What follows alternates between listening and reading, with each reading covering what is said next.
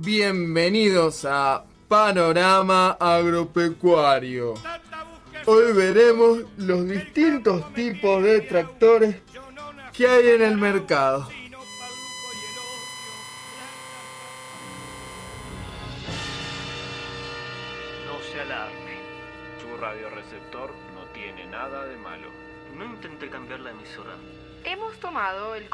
Del dial. Podemos obligarte a escuchar cantar a Tolkien en élfico durante las próximas 48 horas.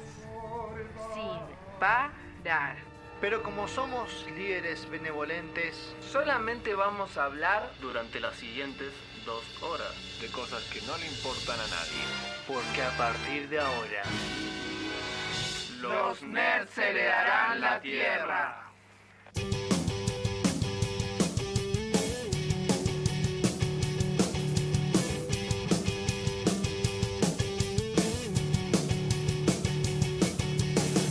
Del tercer impacto, cuando no quede nada en pie, seremos el mismo ser, eso lo acabo de entender.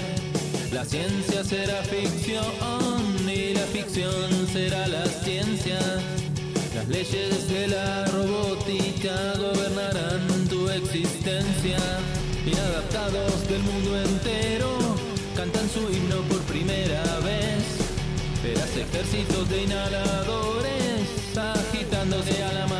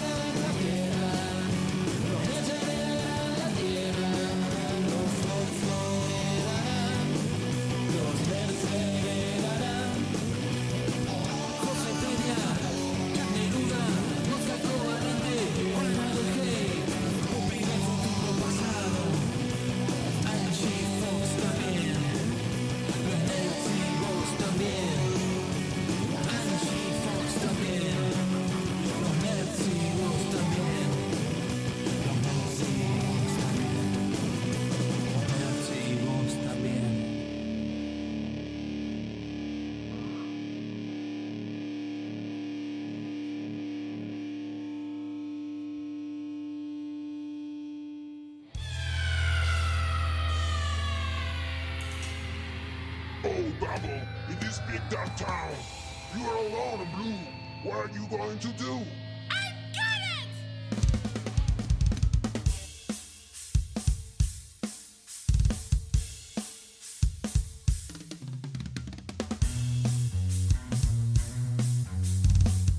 Buenas noches amigos y amigas nerds, bienvenidos a otro programa de los nerds heredarán la tierra. Quien les habla es Verola, arroba mosca covalente, empezando otra jornada de los nerds, todas las semanas, como todos los lunes.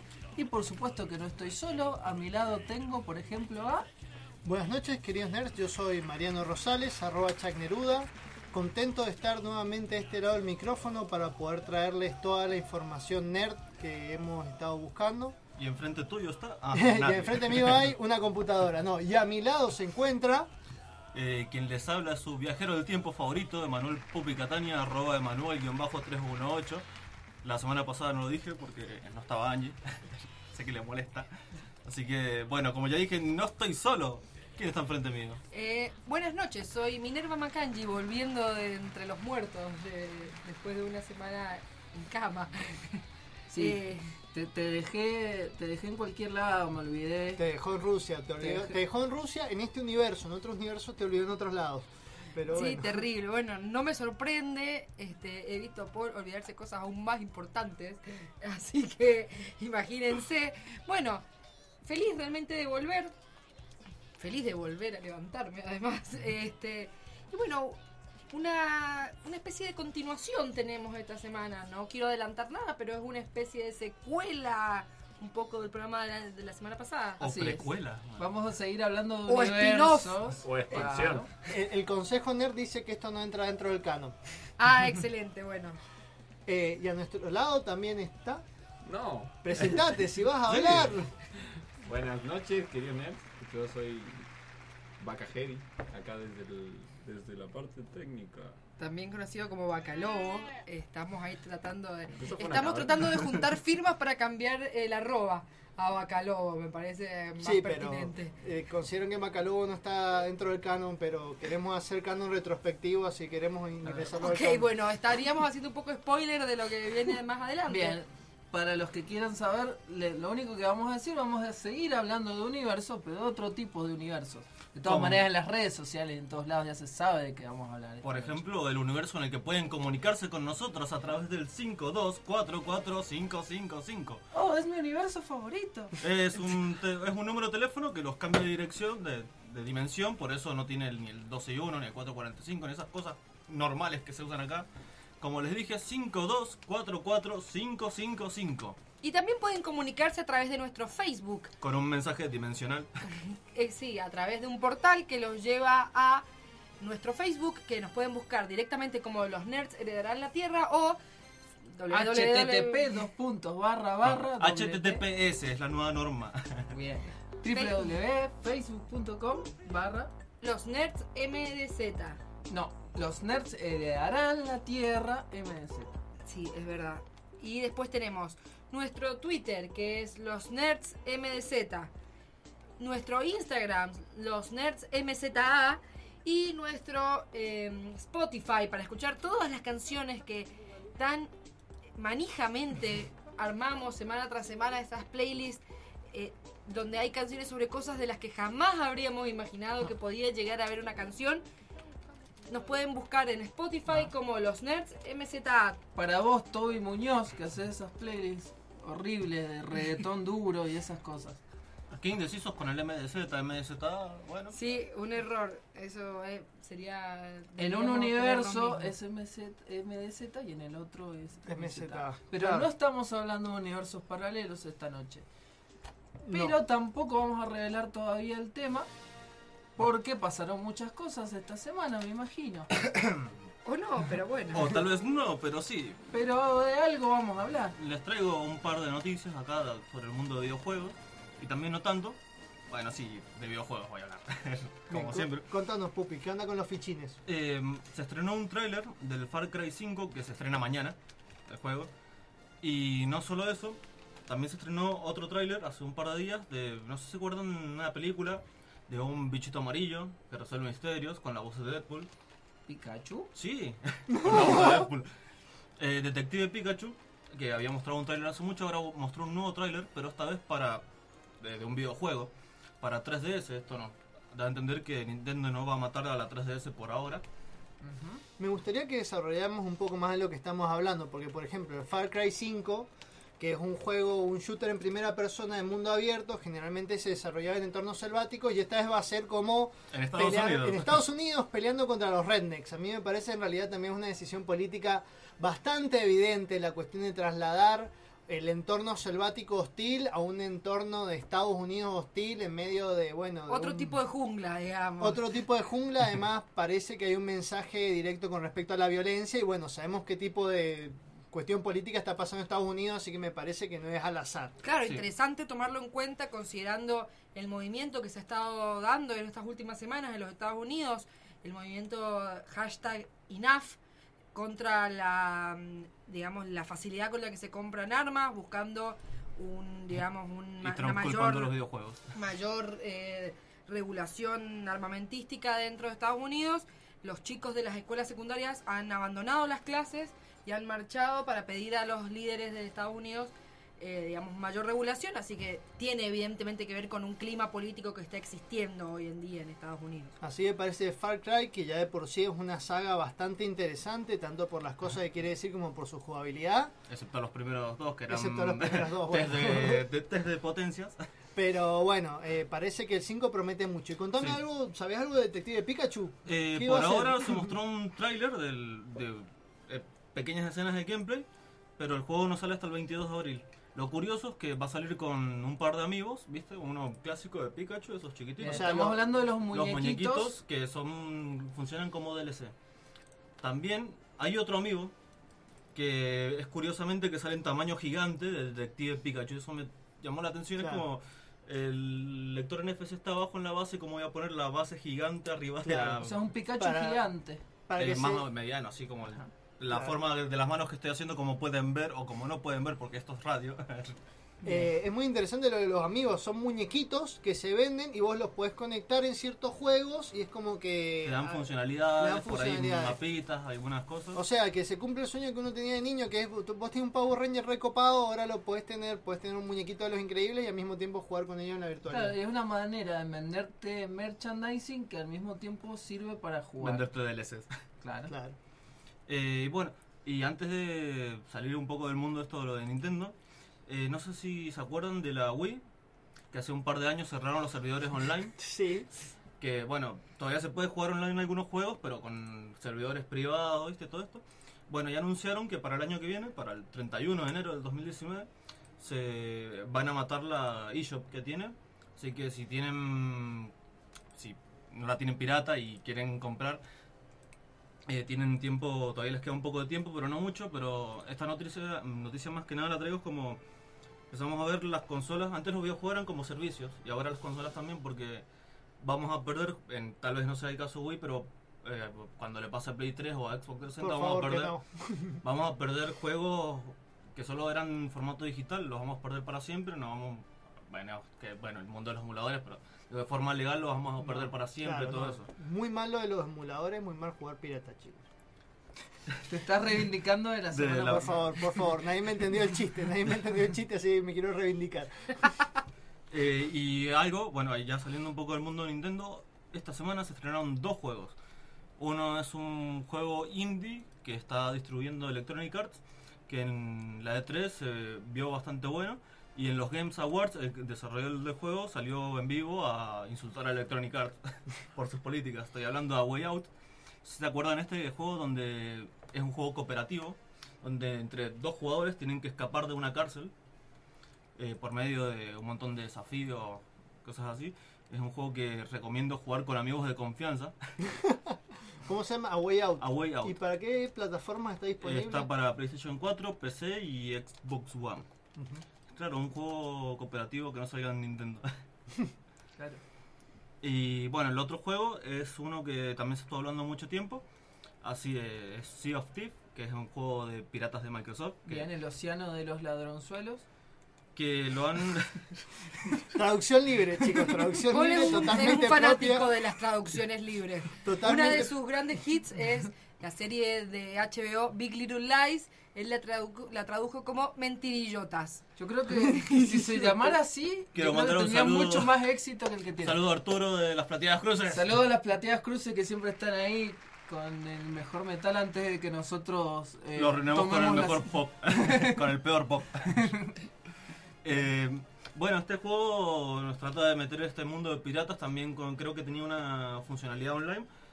Pero eh, esta semana seguro lo voy a estar adquiriendo y voy a poder después traerlo un, más, con más detalle. Por ahora lo que se ha dicho mucho en las redes es que parece muy repetitivo y algunos lo tildan en el nuevo No Man's Sky. Pero como me gustan los juegos de piratas, voy a comprarlo igual. Bien, o sea que corre riesgo de ser una gran estafa, un juego aburridísimo que mucha gente se sienta decepcionada. De todas maneras, no, no sé si este juego tiene tanta expectativa como tenía No Man's Sky. Y ¿O yo- sí? No, Man's Sky tenía una expectativa terrible porque lo vendieron no como lo que era, era un juego indie. Claro. Y lo vendieron como otra cosa. Por eso hubo una gran decepción. Pero no sé, he escuchado por ahí que los DLC lo han mejorado bastante, pero no sé hasta qué punto. Eh, sí, la otra vez estuve probando en la Play 4 de un amigo. Eh, lo estuvimos jugando y empezó a ser divertido el juego de la nada. No era lo que yo probé hace un año cuando salió. Eh, son dos juegos distintos. También, eh, otra noticia: Tera va a llegar de forma gratuita a PlayStation 4 y Xbox One en abril. Y también Black Desert, que Black Desert es un MMO que yo jugué en PC que es considerado el más grande y completo del mundo. ¿Te acuerdas en el que yo te decía que, que tenía esclavos que los tenía produciendo en casi todo el reino para mí? Yo iba, yo era nada más un mercader nivel 60, no tenía armas. es un juego, un MMO, es un MMO con casi libertad total de acciones. Vos querés llegar al nivel máximo sin matar a un bicho, podés hacerlo volviéndote mercader o pescador. Definí MMO porque sea Multiplayer Massive Online Role Playing Game. Bien, O un sea, juego de rol que se juega de a muchitos. De am- es, es un juego de rol donde de grande, de mucha cantidad de gente. Yo hace muchas ganas de te van a jugar Altera. Yo Lástima hace que- muchas ganas. hace, hace muchas ganas, perdón. Hace mucho tiempo que te van a jugar Altera, pero no tengo tiempo para esos juegos que te devoran el tiempo. Te, Tiempo te real. el tiempo como si fuera mm, crono en un día de se- un fin de semana. Ah, y ya que mencionaste el Chrono y lo hemos estado mencionando las semanas anteriores, salió Chrono Trigger, una edición para, Play- para Steam y está como valorado como el peor de todos. ¿Por qué? ¿Es una remake? No, es un port de la versión de tablet que salió hace un tiempo, que la versión de tablet ya de por sí estaba mal hecha. Ok, Oh, o sea, mío.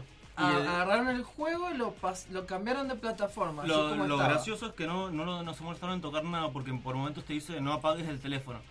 Claro. Ah, Y es como estoy en Steam. Era como, chicos, tenemos que hacer un port para la PC. Que lo haga Mike. Al día de entrega, ¿qué hacemos? ¿Qué hacemos? Emulador, claro, un emulador y listo.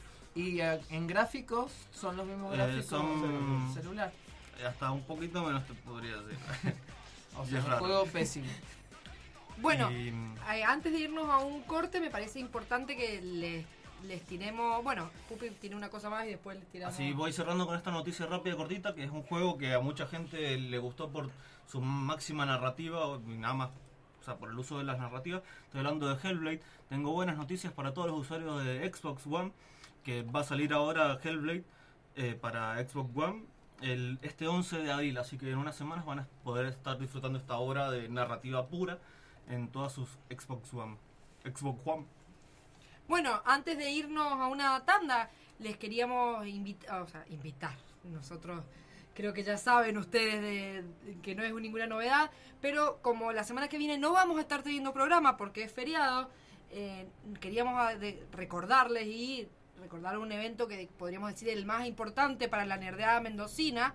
Eh, los días sábados 7 de abril y domingo 8 vamos a estar en el Mendotaku. Y es, es así, ¿no? Nosotros vamos, los nerds estarán en el Mendotaku. Es. Eh, como ya venimos haciendo desde el año pasado, vamos a estar con un stand donde vamos a estar haciendo juegos, va a haber algunos premios, algunas sorpresas, eh, hay, hay todavía cosas por verse, vamos a estar dando algunas charlas. Así que, nada. Y muchos juegos. Y muchos juegos, sí, sobre todo. Y si por favor, si tienen más de 10 años, por favor vayan. Este, Ustedes van a estar ahí, todos van a estar ahí y la vamos a pasar muy bien. No, no se la pierdan, aparte va a ser un Mendotaku de esos que son fuertes porque por- viene toda la familia Simpson, por ejemplo. Así Y que si tenías sueño de escuchar a, a los Simpsons en vivo, Claro. es tu oportunidad. Esta, esta oportunidad, definitivamente. Las entradas se compran, como siempre, en la boletería de la nave cultural, eh, donde de hecho va a ser el evento los días 7 y 8 de abril. Están a 150 pesos y hay que llevar algún elemento eh, o No algún alimento o hay una lista de eh, otro tipo de elementos que sirven ya que eh, la fundación la, la organización de Mendotaku trabaja con distintas fundaciones eh, protectoras de animales eh, que bueno requieren de otro tipo de cosas. Aparte de los alimentos no perecederos también podés llevar eh, comida para perros eh, frazadas eh, a- em, medicamentos eh, tarros para servir el agua etcétera etcétera. Chapas co- cadenas lo que sea que, que tengas que pueda servir digamos para, para los perros es una posibilidad. Bueno, nada, dejarles esa invitación, recordar este evento y bueno, dejarles particularmente la invitación al stand de los Nerds de en la Tierra que promete mucho por ahora. Esperemos cumplir. Sí, Va, a estar, muy bueno. Lamentablemente no pudimos hacer lo que solemos hacer, que es entrevistar a los chicos de Mendotaku, a ver que nos cuenten ellos lo que va a haber en esta nueva edición, porque justamente la semana que viene no va a haber programa de los nerds, porque es el Día del Veterano, como ya sabemos. Eh, estamos pensando hacer un programa especial de veteranos grabado, pero bueno, eh, la, la producción descartó la idea porque le pareció demasiado específico. Bien. Bueno, eh, nos vamos una tanda. ¿Y qué vamos a escuchar, Paul? Bien, esta noche vamos a estar dando vueltas por varios universos, así que vamos a escuchar vuelta por el universo de Gustavo Cerati y Daniel Menero del disco Colores Santos.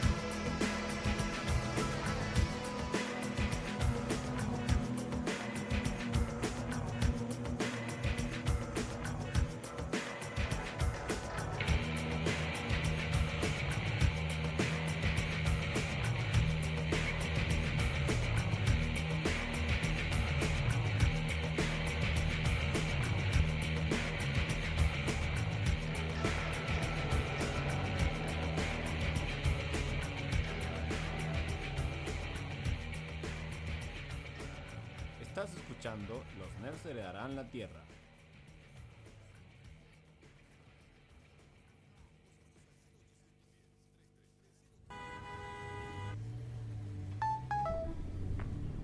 Che, cabezón,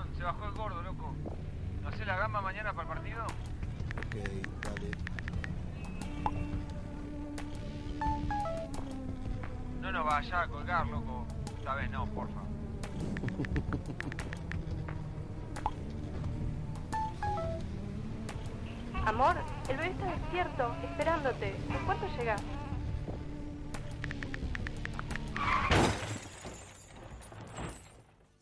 ¿Recibiste el mensaje? El celular al volante mata.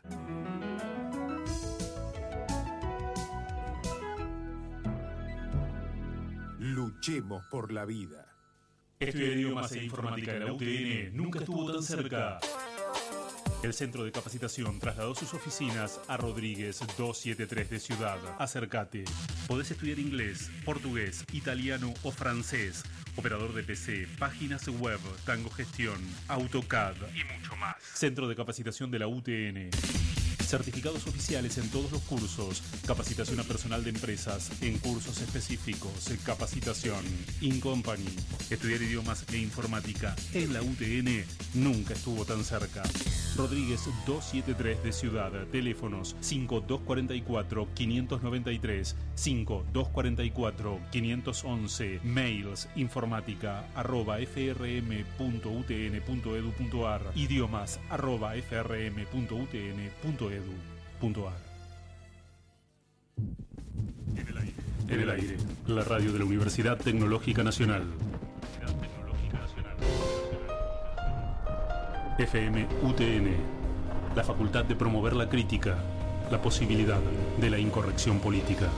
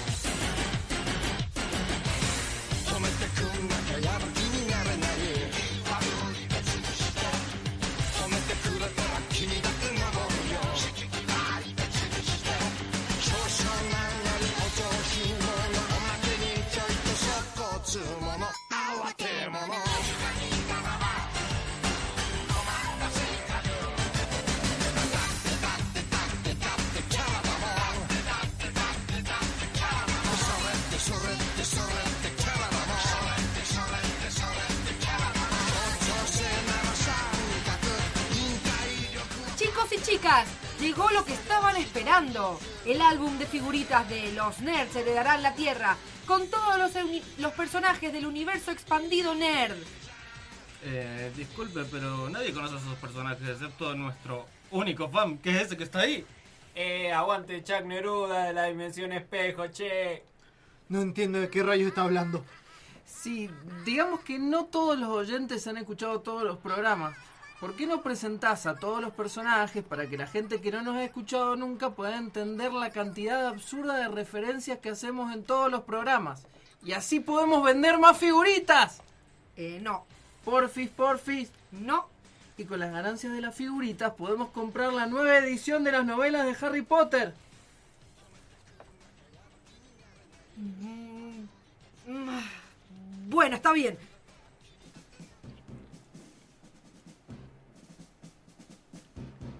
Lista de personajes de los nerds. Mosca Covalente. Ese soy yo. Es el encargado de reunir por primera vez a los nerds para armar un programa de radio en la FM UTN y reunir a los nerds del mundo entero. Su máximo sueño es bailar tap en el Vaticano. Siente una fuerte tensión sexual con respecto a Chuck Neruda. ¡Ey! ¿Quién escribió esto? Es el, ma- es el máximo poeta y luchador del programa. Su nombre se debe a que tiene las habilidades poéticas de Chuck Norris y las habilidades de combate de Pablo Neruda.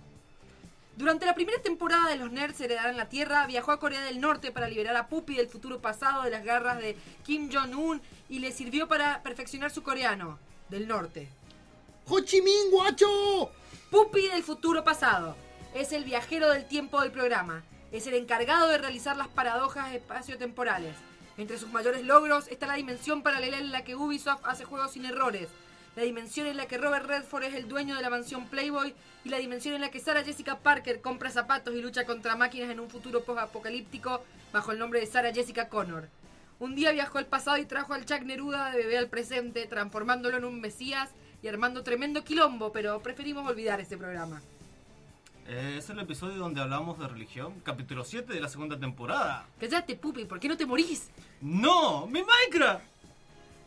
Josepedia fue la enciclopedia viviente del programa durante una temporada y media. Durante una de sus ausencias fue reemplazada por la Josebot, un robot que decía datos curiosos. Con el tiempo, la Josebot se apoderó del programa. Luego de que los nerds lucharan contra ella en varias ocasiones, la Josebot mutó en forma de una inteligencia artificial y se apoderó de la FMUTN, haciendo que los nerds se mudaran de radio. A la mejor radio de Cuyo, por supuesto. Ah, cierto, pero esto no terminó acá. Después la Josepedia tuvo que fusionar su conciencia con la de la Josebot para poder eliminarla, reprogramándose y borrándola de la existencia. Los únicos registros que quedan de ella son algunos recuerdos de los nerds y su mención en el estribillo de la canción de apertura. Che, ¿no deberíamos haber contratado como guionista a Felipe Penca, el equivalente mexicano de Philip Dick? Ah, bueno. Ya sé quién es. Igual nunca entendí la parte de Josepedia. Pensaba que era un sponsor del programa. Juana del Hate, una de las grandes figuras del programa, especialista en odiar películas. Solía ser el locutor, hasta que fue reemplazado por una voz mucho más hermosa, la mía. No sale más en el programa porque se fue a buscar el cuerpo físico de la Josepedia, que se perdió después de que su conciencia se fusionó con la Josebot. Hoy viaja por los confines del tiempo y el espacio buscándola. Fox. Nadie sabe quién es, pero lo menciona en la canción de apertura. Usa una máscara blanca aterradora y sale en el video de San Valentín en una secuencia muy aterradora. Y ahora llega la mejor parte. Yo. Minerva Makanji. Ella, que afortunadamente soy yo, es la locutora oficial del programa. Apareció por primera vez en el especial sobre Harry Potter y es la nerd favorita de todos los oyentes. Eh, ¿Quién escribió esto? El Pramer, digo, el Pramer es el próximo personaje del que voy a hablar. Son varios, nadie sabe cuántos son, pero se sabe que son malos. Forman parte de una conspiración histórica mundial. Ahora son los dueños de la radio. Entre sus maldades más destacadas está comprar el Magic, comprar Locomotion, comprar el programa Los Nerds heredarán la Tierra y cambiar el color del cóndor del acceso en tres ocasiones distintas. Yo no sabía eso. Y ahora la mejor parte, la locutora. Pero ya la presentaste. La locutora, o sea, yo soy la mejor y tiene el, pro- el poder de terminar la intro temática cuando ella quiera. Oye, ese era mi poder. ¿Quién le dio ese poder? Hoy presentamos el día que los nerds expandieron su universo.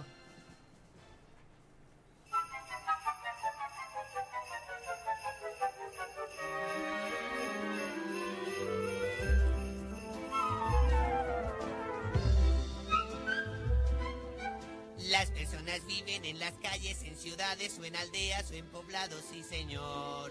Pero todas en países que forman los continentes de la Tierra, nuestro planeta hogar. Es un globo con océanos, con valles y montañas que siempre gira alrededor del sol. Los animales y las plantas la recorren a placer y el hombre aquí se siente muy bien. Somos pequeñitos, inmenso es el universo, tan pequeños, diminutos como ínfimos granitos, tan grande y tan enorme y tan pequeño que es el hombre, es nuestro el universo y el sol.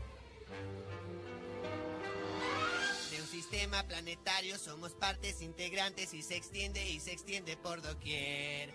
El Sol y nueve planetas y la Tierra al parecer es el único que vida puede dar. Asteroides, meteoritos en el vacío infinito junto al Halley que un buen cometa es. Y satélites que son como globos a montón en el gran espacio interestelar. También hay que mencionar otro aspecto singular, la Vía Láctea, nuestra galaxia es 60 mil billones de kilómetros de largo y es solo una migaja del pastel.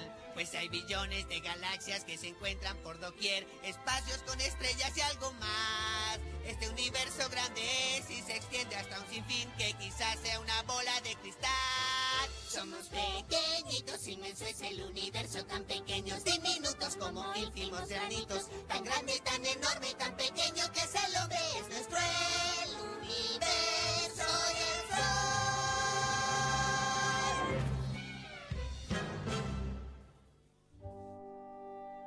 ¿Te imaginas un mundo donde pasen música nerd en los boliches? ¿Venís seguido por acá? Sí, vengo seguido. Soy amiga del Stormtrooper de la puerta. Esta canción es mi favorita. Así será porque los nerds heredarán la Tierra.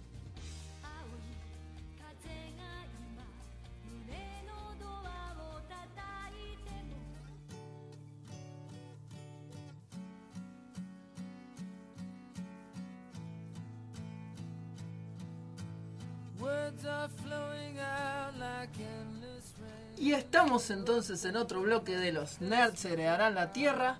Y ya presentamos el tema del programa de hoy, que es universos expandidos, por si alguno le quedó la duda. Pero ¿qué es un universo expandido? Cuando presentamos el tema algunas personas no sabían, algunos de nuestros oyentes no sabían de qué íbamos a hablar, no entendían. Y bueno, creo que llegó el momento de explicarlo y dar una introducción desde cero, desde dónde comienza esto de los universos expandidos, qué es. Así que bueno, Chuck, ¿querés contarnos? Primero decirnos qué es un universo Sí, expandido. sí. ¿De dónde viene el término universo expandido? El universo expandido viene de Star Wars. ¿Cuándo surge el universo expandido? Cuando Alan Dean Foster eh, escribe la primera novela de Star Wars que se llama Splinter of the Man's Eye, que sería, si en una traducción semejante a la de Paul, vendría siendo algo como la astillita en el ojo de la mente, ¿no? Eh, bueno, ¿qué es un universo expandido?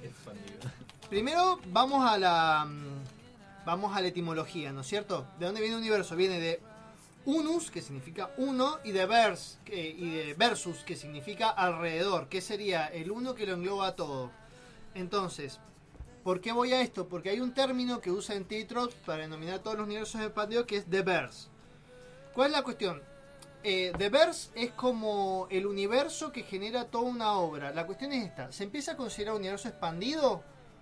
A partir de la secuela. Universo expandido es toda aquella ficción que parte de otra ficción originaria y que está destinada a agrandar ese universo. Entonces que eh, se, se puede considerar universo expandido a partir de la secuela. ¿Por qué? Eh, la, la cuestión del universo expandido también viene muy asociada con el tema de lo que es canon y lo que no es canon. Porque vamos a, por ejemplo, el universo expandido de Star Wars. Traduciendo es Canon y Legends. Claro, ¿cuál es la cuestión? Vamos al universo expandido de Star Wars. Star Wars tiene las películas, de la, originalmente de la 1 a la 6, y el universo expandido eran todas las historietas, las novelas y los videojuegos que trataban en el, que están en el universo de Star Wars. Claro.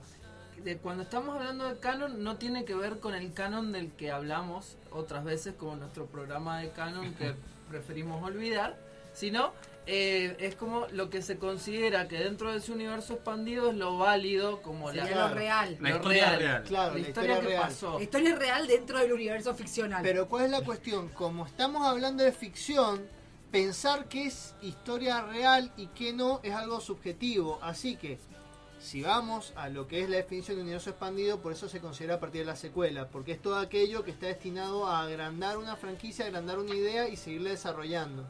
Entonces, con esta definición nos sacamos de encima todo ese tema de es o no es canon. Todo vendría siendo universo expandido. Entonces, ¿cuál es la idea de los universos expandidos? Eh, lo- la idea del universo expandido, por ejemplo, el universo cinema, eh, ¿Vender? no, el universo cinematográfico de Marvel no. Pero Eh, expandido porque originalmente sería un universo de cómics. Claro, pero lo que pasa es que no es expandido, sino que es más bien una adaptación.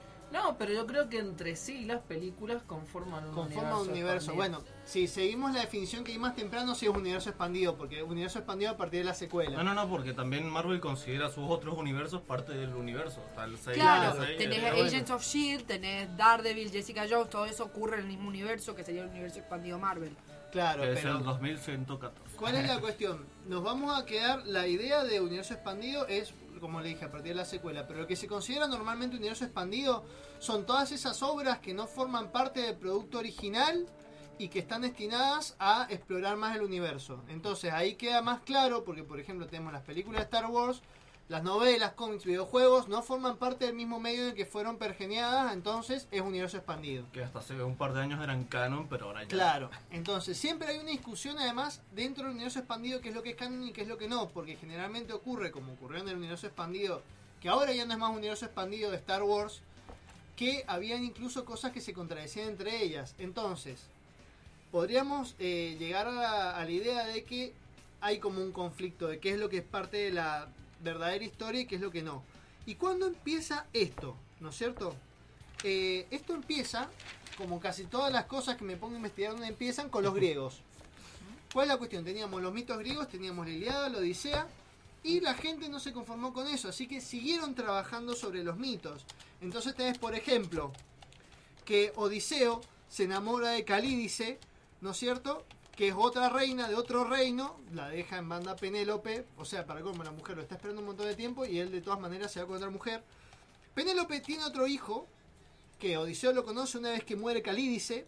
Circe tiene un hijo con Odiseo, de cuando estuvo Odiseo con Circe, que se llama Telégono. Telégono viaja a Ítaca a buscar a su padre, se encuentra con Ulises, no lo reconoce, lo mata y se termina quedando con Penélope. Y Telémaco, que es un personaje de la Odisea, se queda con Circe. Esto formaría en realidad parte del canon, pero hay gente que lo considera y gente que no. Y más, algo que se trabajó después, incluso que cuando Odiseo vuelve de, a Ítaca, encuentra que Penélope había sido seducida, entonces la mata. Y hay otras versiones que dicen, problema de canon, hay otras versiones que dicen que no la mata, sino que la expulsa.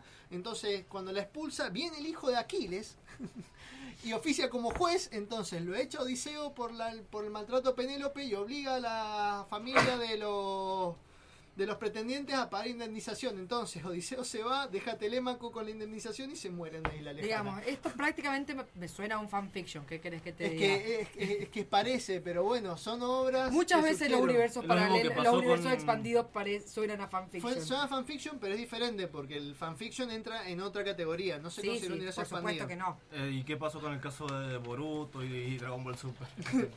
Entonces, bueno, Y también- Marian, perdón, hablando de la Odisea, por ejemplo, podríamos decir también que la Eneida vendría a ser como una especie de universo Es expandido. que la Eneida yo siempre la he considerado más como una especie de remake, pero, Pero- sí, es un universo expandido en Sí, realidad. porque eh, viene esta idea de, de que Eneas sale de Troya, o sea, sería un universo expandido de, de, de la, de la, De la de reedición. Yo creo, realidad. yo creo que es como un antecedente de eso que se está haciendo mucho ahora, que creo que le dicen sequeboot, una cosa así, que son esas secuelas que al mismo tiempo son como una remake. Sí, como la de. Terminator, como que ah, sigamos la historia de Terminator, pero que pase exactamente lo mismo que pasó en la primera. es algo así. Una onda así, pero... Bueno, tengo Mirada romana. Otro caso. ¿Cuál es la cuestión? El Quijote de la Mancha, una obra de la que hablo mucho, está más que todo basado en el Amaís de Gaula, que era una novela de caballería. Para que se una idea de lo que eran las novelas de caballería, vendrían siendo el equivalente a lo que son los cómics de hoy. Eran igual de desopilantes. ¿Cuál es la cuestión? Ruy Páez, eh, no, perdón. García Rodríguez de Montalvo, que durante mucho tiempo fue considerado el autor del el autor de este libro, en realidad se ha descubierto hace poco que era el compilador, como él ponía en el prólogo.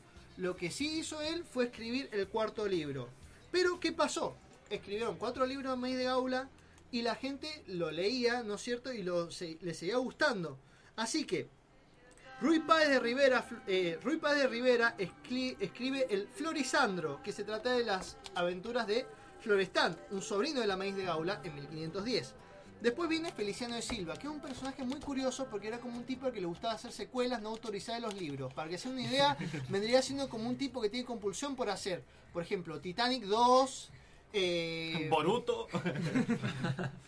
Por ejemplo, Super. vendría siendo como el tipo que hizo Titanic 2. Es una cosa así. Hizo La Celestina 2, que en realidad es un libro clásico de la literatura española medieval. Y él hizo la secuela, porque a él le gustaba hacer La secuelas. venganza de los. Entonces, ¿qué es lo que hace? Él hace una obra que es el Lisuarte de Grecia, que es una continuación de las sergas de, espalda, de espal, ah, Espaldián, que lo había escrito García Rodríguez Montalvo como segundo libro, y ignora totalmente lo de Ruy Paz de Rivera. La cuestión es que después viene Juan Díaz Lisuarte, que eh, hace otro libro, ¿no es cierto? Eh, Juan Díaz, perdón, que hace el Lisuarte de Grecia sin respetar la idea de este tipo que era adicto a las secuelas. Pero a Feliciano Silva no le importa y sigue escribiendo su saga. Eh, la cuestión es que sigue, la sigue escribiendo, para que sea una idea, la primera obra no canónica, por así decir, La Mes de Gaula, es de 1510. Eh, Feliciano de Silva termina, escribe la última parte de La Maíz de Gaula, con el cual contaría con 11 libros, de los cuales él escribió como 5, en 1551. Estuvo casi 40 años escribiendo secuelas no autorizadas de La Maíz de Gaula. Y no le, Le importaba... encantaba, pero eso es un fanfiction. Y le encantaba, pero se tomaba como canon. Lo peor de todo es que había un conflicto de canon, porque No, venía más vale, gente obvio, en esa época que- el fanfiction Claro, pero no venía estaba. gente que quería continuar la historia, que es a lo que yo iba, y el tipo seguía empecinado con su historia, y seguía la- su historia, y no respetaba la que querían escribir los otros. Para mí que cuenta como fanfiction, sobre todo tomando en cuenta que los loquitos de los libros de caballería eran una especie de fandom de la Claro, época. pero yo lo veo más parecido a los cómics. Acá un oyente me pregunta, si nos pregunta a todos, si pensamos que Evangelion, la serie, The End of Evangelion o Evangelion 2.0 y el convión de Evangelion serían parte del mismo, eh, del- serían parte del universo expandido. Yo creo que el cumbión de Evangelion es canon. no, lo que pasa es que con Evangelion pasa algo muy raro, porque para mí el final de Evangelion es el final canon, y las nuevas versiones de Evangelion todavía no sabemos si es un reboot. A mí me parece que es como dijo Paul, es un sequeboot. Claro. No sabemos todavía ni siquiera si continúa la misma historia porque todavía no ha terminado, pero apunta, a mí me gustaría y apunta a que sí quiere continuar la historia original de la serie. Bueno, eh, ¿qué más les puedo contar sobre esto? Por ejemplo, que hay un término que se llama eh, universo expandido reducido, que vendría, que vendría significando, ¿qué, qué es lo, qué- ¿cuál es la idea del universo expandido reducido? La idea del universo expandido reducido es que... Eso es una contradicción. Claro, ¿cómo? ¿Se Perdón expande o se reduce, Mariano? Basta, digamos, no, no. Se expande un poquitito. Se expande dentro de un límite, No, no, no. de un límite co- coherente, eh, exactamente, se expande en un límite coherente. Y ese es el ejemplo que tenían las primeras secuelas de Star Wars, donde aparecía, por ejemplo, Luke Skywalker. Porque él no podía morir ni le podía pasar nada. En realidad se trataba de la, la- el universo expandido que trataba las películas, por ejemplo, entre el episodio 5 y el episodio 6. Entonces, no le podía pasar nada a Luke Skywalker verdaderamente relevante, algo que le dejara una marca, perder un brazo. Pero hacía cosas que no, no estaban bien con la película que salió después. Claro, no estaban bien. Como esa es la besar a. Leia, por ejemplo. Esa es la cuestión, ese es el problema. ¡Ahora su hermana! A veces. a No ve- sabían que era la hermana los que escribían esos cómics. A veces ocurre que la, al continuar una franquicia, lo que está en el universo expandido pasa automáticamente a ser no canónico. Ahora, para evitar eso, algunas series, por ejemplo, El algo que se llama la Biblia del Universo. Algunas series están trabajando con una Biblia Universo, que es decir, un libro donde escriben todas las leyes del universo están desarrollando para que después no hayan contradicciones, no hayan problemas. Y después eso lo adapten y nos lo venden como guía del universo de Buffy, por ejemplo. Y hay asesores de universos expandidos que se dedican a ser el asistente, por ejemplo, del director de una película, de una franquicia y decirle, mira, esto lo puedes hacer, esto no, porque en el universo expandido se Claro. puede contradecir. Claro, eso ocurre mucho con los escritores, también con los escritores. Yo les he contado varias veces a ustedes, chicos, que por ejemplo Stephen King cuando decidió terminar la saga de La Torre Oscura tuvo que contratar a una chica que era especialista en la, en la Torre Oscura. Porque claro, él este libro lo escribe a lo largo de como 40, o sea, esta saga la, la escribe a lo largo de como 40 años. Entonces contrata a una chica que es más especialista en su saga que él mismo y que le revisa los nuevos libros para ver que tengan coherencia con lo que él escribió en los primeros. Qué lástima que Toriyama no hace eso. Qué pena. Eh, bueno, quería decir una cosa antes de ir a un pequeño corte, después seguimos. Eh, si quieren comprar la guía definitiva del universo Nerd, cre- creada y escrita por mí mismo, he creado los universos y escrito por alguien que sí sabe escribir. La Bueno, historia la escriben los que, los, cree, los que la crean. ja. o los que quedan para que, los que quedan vivos. O los que compran los derechos. Yo tengo una duda, Mariano. ¿El musical ruso donde sale Mark Hamill entra dentro del canon? No lo conozco, así que no te podría decir. Spider-Man el musical. Ah, sí, Eh, habría que ver, seguramente, seguramente conociendo cómo se maneja Marvel, yo creo que va a haber un número específico donde ocurren todas las aventuras que transcurren en musicales, ¿no? El universo musical de Marvel. Sí, Eso es algo lindo de Marvel que, que sabe cómo mm, arreglar todos esos quilombos. Claro, le pone un número, lo manda a un universo específico y ya estamos arreglados. Bueno, y ahora quiero escuchar a Arturito tocando el bajo. ¿Qué vamos a escuchar? No te, no te voy a poder eh, cumplir ese sueño, pero sí vamos a escuchar algo muy bonito, que es a Yoko Ono eh, con una de sus canciones porque hay poca gente que se pueda comunicar directamente con el universo, pero una de ellas es Yoko Ono y tiene esta canción que se llama Talking to the Universe y espero que les guste porque está es una de las pocas canciones de Yoko Ono que se pueden escuchar. ¿Vos qué a decir?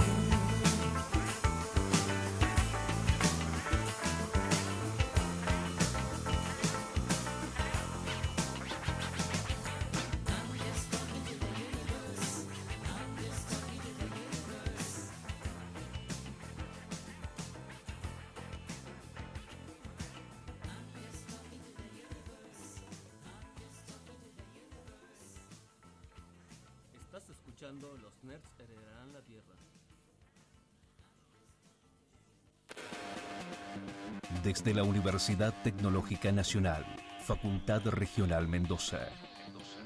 Transmite LRJ 404. FM UTN 94.5 MHz. Con estudios y planta transmisora ubicados en Rodríguez 273, en la capital de Mendoza, República Argentina.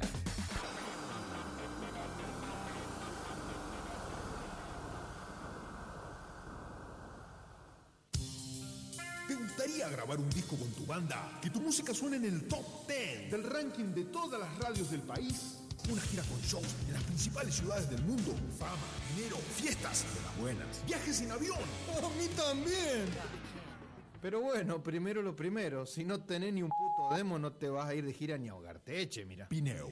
Espacio sonoro. Estudio de grabación, sala de ensayos. 155 945 503. Fijo 497 8516. Y en Facebook, Pineo.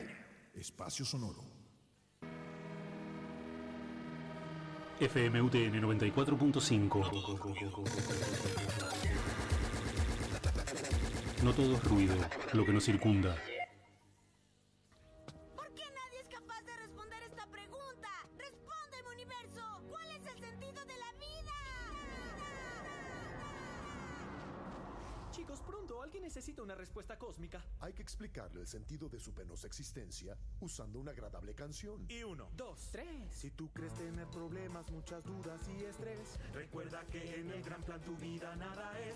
Las hojas pequeñitas ves, enormes son para un cien pies, depende de quién lo mira. Es cuestión de perspectiva. ¿Crees que el planeta Tierra es lo más grande que existió? Y es algo muy pequeño ante Neptuno grandulón. Oye, Tranquilo. porque si crees tener problemas, si eres flaca o eres gorda, recuerda que en el gran plan tu vida no importa. Frente al sol soy una pequeñez, es el más grande, ya lo sé, más solo lo es en su sistema, parte de algo aún mayor. La Vía Láctea. La galaxia. Universo digo yo. Es lo que vemos nada más, eso es enorme de verdad. Tú eres minúsculo, ya ves, irrelevante ya sobre esa roca estelar, una manchita que limpiar. Podrás vivir un siglo o tal vez un poco menos, más aquí 100 años son tan solo un fugaz momento. Porque si crees tener problemas, muchas dudas y estrés, recuerda que en el gran plan tu vida inútil, miserable, diminuta, despreciable, fútil, insignificante, aburrida y desdeñable no importa en realidad.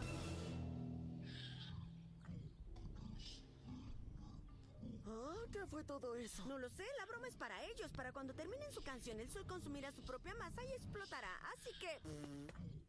4.700 millones de años después. ¿Recuerdan al niño de hace 4.750 millones de años? Sí. Tenía razón.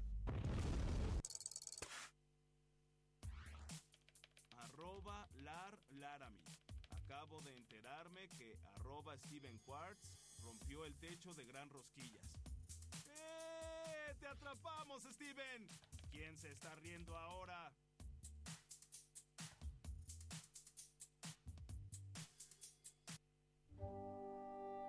¿Te imaginas un mundo donde los videojuegos son materias de la escuela? ¿Cómo puede ser que te saques un 8 en Minecraft? Pero tengo el mejor promedio en dinosaurio de Google Chrome. Y así será, porque los nerds heredarán la tierra.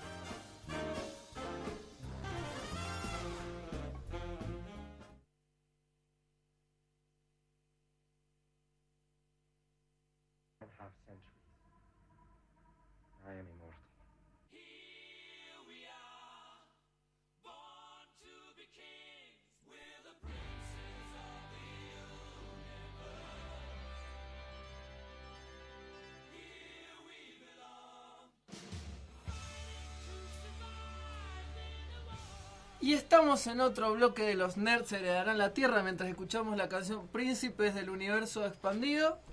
Ya que estamos traduciendo, traduzco como yo quiera.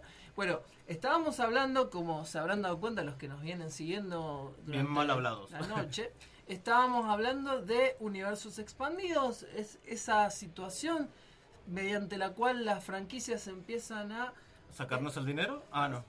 eh, Mientras nos sacan el dinero van elaborando historias cada vez más complejas, sacando productos secundarios que van ampliando la historia principal.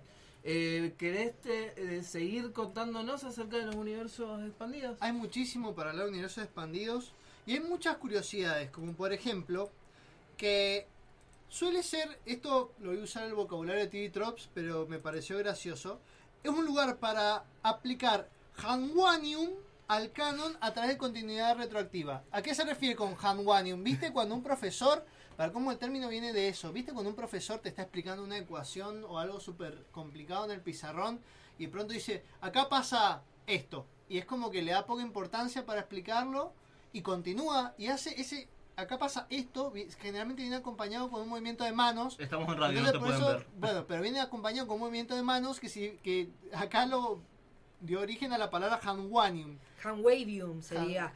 Porque es de handwave, que es Claro. como una ola con la mano, digamos, como que haces un movimiento con la mano. Profe, ¿puede dejar de janguarme? Entonces, ¿cuál es la cuestión? Eh, usar este término a partir de la continuidad retroactiva. ¿Qué significa esto? Que, por ejemplo, tenemos el caso de Rock One. Es algo que explica hechos pasados que se habían explicado muy someramente, que se habían como... ¿De dónde sacaron los planos de la Estrella de la Muerte? Mucha gente se sacrificó para sacar esos planos. No, nadie jugó al Dark Force, que ahí te lo Es que lo que pasa es que Dark Force también... y era un Dark buen Force, juego, un buen pasa- mod del Doom. Lo que pasa es que en realidad eh, Dark Force se acomodaría más a esto porque es más claramente un universo expandido que Rock One, que ahora es canon porque es una película junto con las otras del universo Star Wars.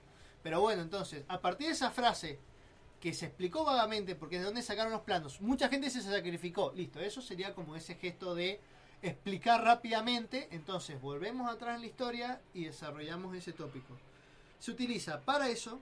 También hay algo, y a partir de eso también se puede, puede derivar en algo que se llama eh, fanwank. Que, ¿Qué vendría siendo el fanwank? El fanwank es cuando, ¿viste? Cuando te, te contradicen algo que te dicen en la película tuya, hay una incoherencia en este punto. Porque, ¿cómo hizo Meñique para llegar desde el norte al sur? Y el tipo agarra y empieza a decirte, no, lo que pasa, y te saca un mapa, ¿no es cierto? de poniente y te dice, no, lo que pasa es que Meñique debe haber seguido esta ruta, que si vos te fijás y si vos te acomodás con lo que está contando el, el perro en este capítulo, en realidad tenían el viento a favor, entonces, el- bueno, eso es eh, fanwang, o sea, estás, eh, te estás manejando para explicar algo que en realidad es un error de coherencia y vos como fan... O ni siquiera es un error, digamos. Dice- Vos viste una conexión, porque vamos a hablar en un ratito de como un ultimate fan wank, Claro. este, donde ni siquiera es que hay un error de coherencia, simplemente una persona que se empieza a manejar y empieza a ver relaciones o, o interpretaciones que ya quizás son un poco demasiado. Claro, entonces eso es, en realidad es como una, una sobreinterpretación de una obra, porque en realidad es como al fan le gusta tanto que lo sobreinterpreta y a veces esto se usa para explicar errores de continuidad. No sé lo si nuestros oyentes están familiarizados con la palabra wank, que en ¿Qué inglés- significa wank? Wank sería Decímelo de- fino, por favor. digamos cuando uno se cosa. autosatisface sexualmente. Este, entonces, digamos, La- sería una autosatisfacción sexual de fan. Esta es la, no- esta es la noche de las traducciones. Creo que habría Claro, que... hay que traducirlo, está bien. está bien. Quería aportar algo al coso ese, podría darse el caso. La otra vez, en uno de mis viajes místicos de entre dimensiones, fui a una dimensión paralela y me puse a entrevistar al que estaba el que hizo todas las animaciones de la pelea de Naruto contra Pain. Y toda la gente se quejaba porque se deformaba mucho la animación y todo eso. Y le pregunto, ¿por qué bajó tanto la calidad? Y me dice, no, no es que no bajó la calidad. Hay dos razones que lo explican. La primera es que, bueno, tenemos que demostrar el sentido de velocidad de la batalla, que va todo rápido, por eso se van deformando los bichos para demostrar ese poder rápido. Y después le dije, bueno, me convenció. ¿Y cuál es la segunda? Es que nos quedamos sin presupuesto. Así de claro, ahí tenés un ejemplo de Fan One, de Fan One, por ejemplo. Y bueno, ¿qué otra cosa hay? Es interesante porque no siempre la primera obra es la que da origen al universo expandido. Por ejemplo, tenemos el caso de Buffy, que tiene, yo me enteré que tiene una película cuando estuve leyendo esto, tiene una película en 1992, pero Es toda- una- un telefilm, digamos, no Claro. una película que se estrenó en cine. eh, pero todo el universo expandido, que es uno de los universos expandidos más famosos que hay, hay tres universos expandidos muy famosos. El de Star Wars, que es el más conocido de todos. El, de- digamos, se parece que el primero. el primero se podría decir. Star Trek también tiene su universo expandido, pero leí por ahí que también tiene muchos problemas de continuidad entre sí. Más, hay como dos universos expandidos. El universo expandido general y el universo expandido de solo las novelas, que las novelas como que mantienen un poco más la coherencia entre sí. Entonces tenés el Star Wars, el Star Trek y el Buffyverso, que es el universo de Buffy la Cazavampiros y Ángel. Bueno, Doctor Who también tiene un importante Who también tiene un, universo expandido bastante interesante y tuvo este problema de que estuvieron haciendo un universo expandido mientras no han episodio de Doctor Who y después de un receso de 10 años continuaron recién ahí. Bueno, pasa mucho, también pasó con Buffy eh, y pasó por ejemplo con X-Files, que se hacen continuaciones en otro formato de la historia original. Por ejemplo, la temporada 10 de X-Files que salió en cómic directamente.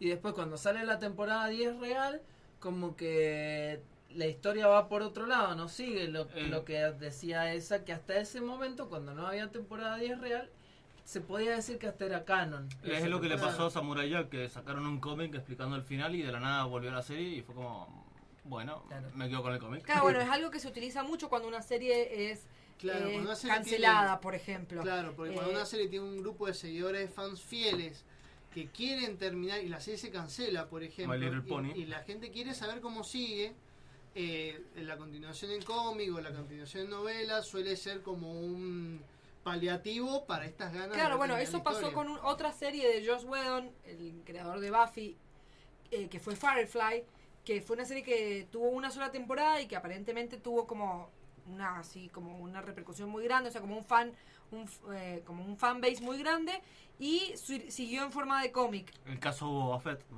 Claro, Claro, no, a hablar. Bo- Boba Fett es porque tenía como mucho. Boba Fett era como que llamaba tanto la atención que después le sacaron cómics, le sacaron novelas. Pero se sacaron muere todo. solo. Bueno, y también hay casos de personajes que nacen en el universo expandido y, vuel y digamos, caen de, o sea, son tan tienen tanto carisma, tanta este, la Repercusión. repercusión que la gente que deciden incluirlos al universo principal. ¿Y cómo se llama este tipo de personajes? Se, bueno, se llaman inmigrantes del canon. Se llama Ah. inmigrantes del canon. Tenemos un caso muy conocido que es el de Harley Quinn, Claro. que empezó en la serie animada de Batman, la que todos veíamos cuando éramos chicos, la serie animada de Batman de los 90. De Bruce Timm. De Bruce Timm. Y el personaje tenía tanto carisma, era tan interesante, que lo trasladaron directamente al universo de los cómics y ahora es un personaje bastante peso en el mundo de, de Batman más que todo. Claro, sí, bueno, estábamos hablando eh, fuera de, de micrófono, digamos, sobre el caso de Daryl y Merle Dixon en Walking Dead, que son dos personajes que son creados específicamente para la serie de televisión, pero tienen como realmente se vuelven tan populares, sobre todo Daryl, pero bueno, como que Merle viene acompañando, eh, que pasaron a la- al cómic. Fueron, Es terrible digamos, el destino de los personajes de Walking Dead porque vos- aparece y vos sabés que está destinado a morir dos veces. De formas diferentes. Una en la serie y una en el Es cómic. terrible porque sabes que están destinados a vivir una existencia completamente aburrida que no te dan más ganas de verlos. O sea, vos decís, ah, qué personaje interesante, qué lástima que su vida va a ser soporífera. Claro, es casi como que cuando Qué se lástima que mueren. este capítulo es relleno. Cuando se mueren es como que casi te da como un alivio decir, ah, eh, sacrifíquenlo, pobrecito. La vida de, de pronto era como que era tan aburrido ver The Walking Dead que pasaba a ver The Office. Bien, entonces, Bueno, estábamos hablando de Fanwang y estábamos pensando así cuando preparábamos el programa sobre qué, qué elemento bizarro, digamos, Claro. podíamos traer para, para co- comentar contame sobre... el caso de Wank Máxima, esa Wank con pañuelitos Chicos, crema tengo que decirles que llegó el momento de decir la traducción. Tengo la traducción, es la fanatipaja. La La fanatipaja. La fanatipaja más grande de la historia. Claro, No. contame esa fanatipaja que va con pañuelitos de Boba Fett, por favor. Esa. Bueno, chicos, sí, hemos, pe- estuvimos pensando eso, decir, bueno, ¿qué es lo más bizarro que se nos ocurre con respecto a... Hashtag eh, fanatipaja. Me, me encantó. Claro, como la fanatipaja máxima. Y en mi opinión, chicos, y por eso fue que de- de- dijimos, esta es la así llamada teoría Pixar. No sé cuántos de ustedes estén familiarizados con esta muy bizarra teoría, pero es una teoría creada por un muchacho que tenía una, un blog que se llama John Negroni, que creó un creó una teoría sobre según la cual todas las películas de Pixar estarían conectadas en un largo una larga línea del tiempo que tiene viajes en el tiempo, tiene eh, una la verdad mu- muy interesante. Cuando él crea la teoría todavía bueno obviamente hay películas que salieron después que ah, las ha ido incorporando de ciertas maneras. Lo gracioso es que cuando vos lees la, su blog cómo explica esta teoría como que te llega a decir, estoy seguro de que esto será más profundizado en las próximas películas de Pixar. Es decir, él está completamente convencido de que esto es real. Someramente porque es un quilombo la, la, la línea temporal. No él- deja ni un hilo suelto. No, ni uno. Él da inicio... Por supuesto que él está también de alguna manera ayudado por los clásicos easter eggs que vemos en las películas de Pixar. Todos, como todos sabrán, easter eggs, huevos de Pascua, se le llama cuando hay un pequeño detalle que no es importante para la historia, pero como que le como que a un fan le hace como saltar y decir, mirá, ahí está tal cosa. Claro, por ejemplo, eh, la famosa pelotita de Pixar que aparece mucho en Toy Story, que aparece en el primer corto de Pixar, suele aparecer en algunas películas, en algunas escenas, pero creo que me comentaba Heavy que en realidad es porque como un estudio de animación a veces reciclan Sí, está sin como duda. necesitamos una pelota, ¿qué vamos a meter? Metamos la pelota esa y metimos en el corto del noventa y pico. Claro, la y ya se ahí. empieza a poner. Al principio proba- probablemente fue así, y después ya quedó como una especie de marca registrada. Pasa también con el camión de Pizza Planeta, esta pizzería donde Buzz y Woody eh, terminan, donde terminan eh, con los, con los- los, Aliencitos también. aliencitos, claro. Eh, que aparece el camión, que es un camioncito que tiene arriba un cohete, en todas las películas de Pixar. Que atrás dice todo y está. como Sí, que se le bueno. Sí, sí, sí. Después tenemos. ¿Cuál es, el, cuál es el, ini- el, digamos, la película que según este muchacho John Negroni Inc. daría inicio a todo? Valiente.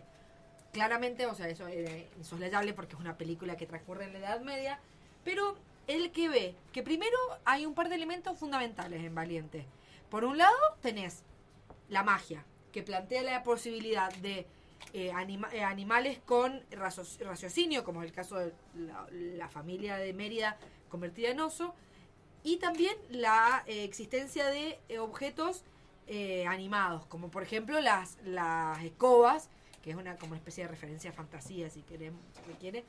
Y está el personaje de la bruja, que es la que le da a Mérida, no sé si todos han visto, Valiente la tiene más o menos fresca, ella quiere arre- eh, está harta de su madre, que siempre rompe las pelotas, y va a una bruja para que le haga algún tipo de poción, digamos, para que la madre le deje de joder. La, la bruja le da una poción que convierte a su madre y por error también a sus hermanos en eh, Osos. osos. La bruja es un personaje obviamente como muy estrafalario, así, eh, digamos, es como una especie de druida. Pero dentro de su casa hay dos elementos que nos hacen pensar. Por un lado hay en una pared un dibujo de Sullivan, de el, monstruo azul de Monster Inc. Y por otro lado hay un camión de Pizza Planeta hecho de madera. Entonces, y, más adelante, Mérida, a- o sea, como que abre una puerta y no hay nada, después la cierra y la vuelve a abrir y aparece de vuelta la bruja. Hay como toda una cuestión sobre apariciones y desapariciones al cerrar y abrir puertas que vamos a eh, retomar más adelante. Bueno, a partir de esta película, eh, este, este muchacho Negroni plantea que, eh, bueno, que dice que la bruja ha estado experimentando con animales y que a partir de los experimentos, tanto en animales como en objetos de esta bruja, se desprenden dos líneas que van paralelas, que son la de la evolución de los animales y la de la evolución de las máquinas. En la evolución de los animales, él pone las películas Ratatouille, Buscando a Nemo y Up él plantea como Ratatouille empieza como un- una simple rata completamente normal que empieza a hacer cosas que se supone que las ratas no podrían hacer, como que empieza a ir más allá de los límites comunes de las ratas, lo mismo pasa con Buscando Nemo y ya App sería como la evolución porque en App los perros pueden hablar gracias a eh, las invenciones de este de este de este explorador al que está buscando el señor Fredrickson. Este, por otro lado, eh, existe la otra línea que es la que él considera de la tecnología. Este, que dice que primero plantea esto, que en, en el comienzo de App el señor Fredrickson debe entregar su casa porque hay una corporación que está expandi- se está expandiendo en la ciudad. Esta corporación aparentemente sería una llamada eh, By and Large, que es una corporación que va, que es la que controla prácticamente todo el mundo en la película Wally.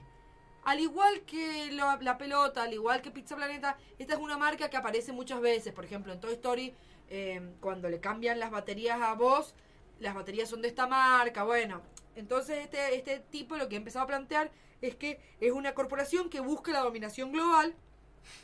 Pero lo, lo- más bizarro es que eh, el, la, tecnología, lo que él plantea es que los juguetes, dice, evidentemente los seres inanimados tienen sentimientos y se sienten enojados porque los humanos los desechan. Entonces, desde los juguetes de Toy Story que si bien aman a sus dueños y qué sé yo, también tenemos la otra, la, contrapartida, la de los juguetes que están enojados con los humanos porque los han desechado. Entonces, ahí da inicio a una, a una línea de evolución tecnológica que plantearía que las máquinas lentamente se van volviendo en contra de los hombres, pero a su vez no los pueden eliminar porque los necesitan. Porque queda claro en Toy Story que los juguetes sin humanos no sirven. Entonces, este muchacho empieza a plantear cómo este, toma la película eh, Los Increíbles y dice que el verdadero villano no es síndrome, sino que síndrome en realidad está siendo controlado por esta máquina que mata a todos los superhéroes. Y, y incluso hay una parte muy graciosa que dice, la película incluso muestra a superhéroes con capas muriendo debido a objetos inanimados como turbinas de avión. Por accidente, entre comillas, digamos. Este, entonces plantea que las máquinas quieren deshacerse de los humanos, pero no los pueden sacar 100% de- del, cami- del camino. Entonces primero te empiezan eliminando a los héroes, que son los que podrían llegar a salvar a la humanidad. Este, sí, no, no, no, no. Entonces lo que dice es que la... la Cuánto placer hay en ese. Sí, no, no, mucha- estoy pasándola muy bien. Que las máquinas deciden controlar a los humanos usando esta corporación, que el problema cuál es, que como toda corporación y este, sobre todo las grandes corporaciones, lleva a un gran nivel de contaminación, que es con lo que de hecho nos encontramos en la película Wally, que aparentemente ocurre 800 años después del comienzo de este digamos de este de esta como de, de esta sucesión de hechos Claro. llevados adelante por la en la tecnología. última ficción, ¿no? No, no, no. ¿Después? Por supuesto. Porque Wally, ¿qué hace Wally? Él salva esta, este zapato que tiene una, una, una plantita. ¿Y cuál es el planteo de este muchacho? Que todas las máquinas van muriendo por su falta de conexión con la humanidad. Que las máquinas y los humanos se necesitan entre sí. Entonces Wally es el único que sobrevive porque tiene una conexión afectiva con la humanidad a través de su gusto por las películas este su, su y su relación con la con la con la cucaracha. También que plantea él aquí que las evidentemente los bichos sobreviven a diferencia han tenido mayor facilidad de sobreviven- sobrevivencia. Entonces cuál es el planteo que esta ramita que, que plantan al, al final de Wally es el árbol donde viven los, las hormigas de bichos. No. No, ahí hay un error. Porque en- creo que era en Toy Story 1, al final de la película, se ve cómo están los, los protagonistas de bichos y se los llevan por delante. Claro, creo que era en Toy no Story es 1. canon entonces- porque están los créditos que son chistes de Claro, es un blooper, es un blooper. Están en la misma línea temporal. Bueno, en particularmente pa- plantea como que en el medio de, de todo este caos tenemos el caso de Cars, que son máquinas que se han evolucionado tomando características humanas y eh, habla como en Cars 2 hay una crisis con la energía y se, y se crea un aceite que, que o sea, y utilizando aceite y obviamente se está acabando, bueno, es algo que pasa en la realidad, entonces empiezan a crear una especie de energía verde este, que es como una, una energía alternativa. Esto también va a ser importante más adelante, este, que es como esta misma cuestión de esta energía al- alternativa que de alguna manera sería como positiva y es la que permite que ciertas máquinas sobrevivan y no. Una vez que tenemos esto de que te digo del árbol, eh, él, plantea que misteriosamente Bichos es una de las pocas películas eh, de, de Disney, de Pixar, donde no hay humanos. En ningún momento. ¿Y cuál es su explicación? Porque recién están empezando a repoblar el planeta, entonces no hay tantos humanos. Aún así, los bichos tienen, de hecho, un montón de características propias de la sociedad humana. Tienen ciudades, tienen circos, van a un bar, se piden un Bloody Mary. Y además habiendo un montón de objetos humanos abandonados en bichos. ¿Viste? Como ¿Viste, Wall-E. Vos deberías comunicarte con, con Negroni a ver qué. Y- Este, bueno, las únicas tres películas de Pixar que no tienen humanos son eh, Bichos y las dos películas de Cars. Entonces, bueno, él, obviamente ahí. Y encuentra- aviones y... Bueno, pero aviones es de Disney nomás. Ah, claro, serían esas tres. Tres Ah, bueno, pero es que Cars Cars. 3 todavía no había salido cuando No este muchacho creó la historia. Bueno, entonces, ¿qué pasa? Que los. Pará, porque acá, acá es donde viene la- el verdadero cierre Monster que es cíclico. ¿Por qué? Porque, ¿qué es lo que plantea? Que obviamente la Tierra, con todos sus, sus cientos de años de contaminación, ha eh, generado cambios eh, en la evolución de los, No, de los animales de Los los de humanos. Monster Inc. son mutantes. Ex- Es más, él llega a plantear incluso que los animales y los humanos deben eh, combinarse, digamos, deben reproducirse entre sí. ¡Oh, Dios mío! ese Entonces- hombre está enfermo! Sí, sí, sí. Digamos que los monstruos serían una la siguiente evolución en la historia del mundo. Me gusta más que sean mutantes. Sí, sí, que sí. sean Lo vamos a dejar así. Igual, por ejemplo, ahí le pasé una foto a Vaca que la estaba subiendo en las redes, donde aparece la chica, la niñita de Monster Inc. Y tirada en el piso está la muñeca de Toy Story, que me olvidé el nombre. Jessie. Y Jessie. Y parece que esa niñita abandonó a esa maldita muñeca. Bueno, pero entonces, pará, pará, pará. Ah, bueno, hay, hay toda una teoría paralela Para sobre que la madre de Andy es la que abandonó a Jesse, pero no podemos en este momento eh, Ah, bien, involucrarlo bueno. en eso. Esa- esa es- Este, Otra, otra fan one, pero una más chiquita. Sí, sí, chiquitita, digamos. Entonces, pará, porque acá viene la parte más bizarra de todo. Los monstruos serían como versiones evolucionadas, así como mutantes evolucionados, como la siguiente evolución. Y sus eh, puertas no son puertas que te llevan a otra dimensión, como nos hace pensar la película, sino que son puertas que te llevan al pasado. Ellos han descubierto que la- el- los gritos de los humanos permiten la energía. El problema es que no hay, ya no hay humanos con los cuales eh, hacerlo. Entonces, ellos tienen que viajar en el tiempo. Y acá es donde cierro, les tiro esta y me voy. La bruja de Valiente es Boo, la niña que después de perder a, a, a Sullivan decide buscarlo a través del tiempo y el espacio, de puerta en puerta y termina apareciendo en distintos momentos de la historia, entre ellos la Edad Media, que es cuando conoce a Mérida, dando origen a todo el quilombo que nos permitió la existencia de estas maravillosas películas. Bien. Drop the mic. Sí. Igual yo ten- refuto algo ahí. Para viajar en el tiempo no tenés que gastar más energía que la que agarrás para traerla, pregunto. No, y aparentemente no, porque son portales que preexisten, yo qué sé. No, no, no, No no, sé, no, está a muy todo mal. esto es muy Esto está muy mal. Mira, para la que vos estés tranquilo, no me deja ver Para eso. que vos estés tranquilo, Pixar, vamos a mandar una carta a Pixar que saque otra película que explique dónde vienen No, las porque puertas. a todo así. esto es- eh, Negroni lo dice. Por ejemplo, dice que Dory es una animal menos evolucionada que las otras, por eso olvida cosas. Dice, y ahora la próxima película de, de Buscando a Nemo, que es Buscando a Dory, probablemente profundizará ese punto. Eh, no. y bueno, y me, me parece importante terminar con esta oración y ya si nos vamos a una tanda, dice Negroni, ¿encuentra Boo alguna vez a Soli? Me gusta pensar que sí. Seguramente se reunieron al menos una vez cuando ella aún era niña, al final de Monster Inc., pero eventualmente él tuvo que dejar de visitarla. Un poeta, un poeta de la vida. Además de, además de una mente superior, un poeta de la John vida. Negroni, por la gracias por tanto, Bien. perdón Pero- por tan poco. ¿Escuchamos la canción? Vamos a escuchar la canción, pero antes de esto me recuerda una hermosa frase cortita que dice Shrek is love, Shrek is life. Me parece hermoso. Vamos a escuchar una canción que es perfecta para este momento, que parece que fuera escrita para este programa, que es The Universe Expanded de Franz Ferdinand. ¿Es la mejor canción de Franz Ferdinand? No, pero es la mejor canción para este programa. Sí. Vamos.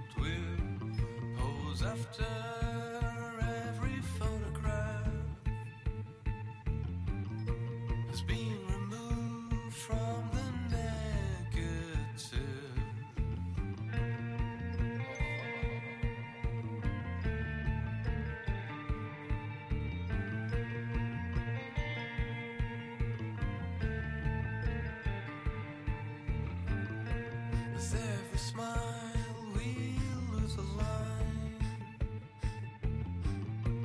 Watch the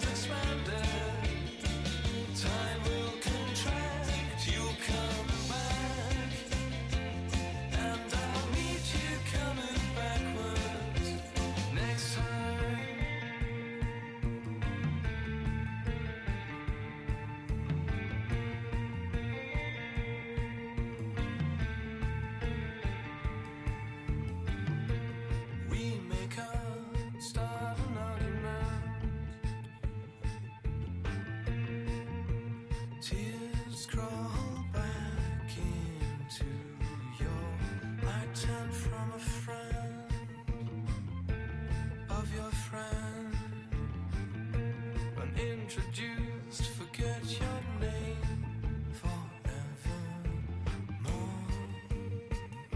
But I don't mind losing you this time.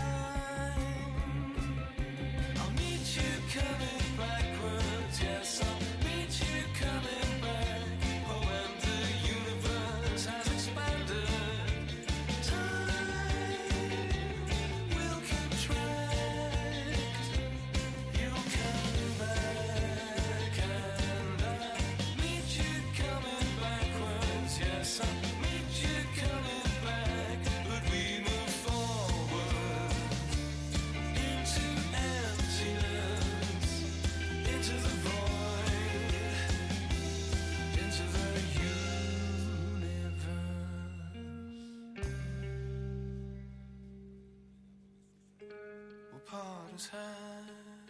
strange.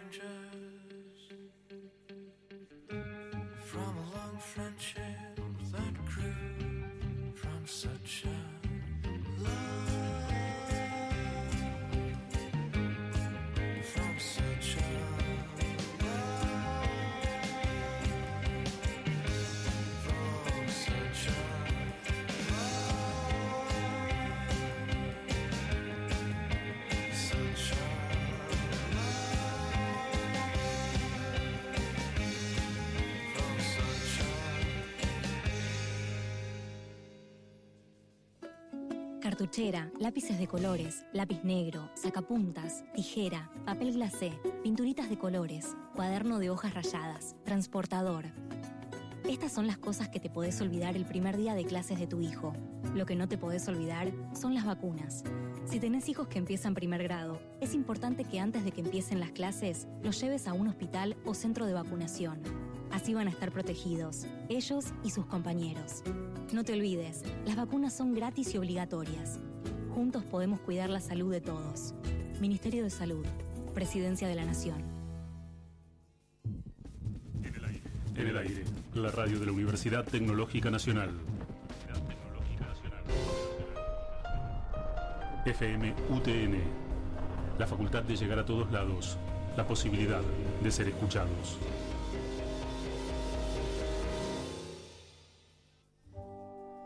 ¿Te imaginas un mundo en el que los nerds tienen superpoderes?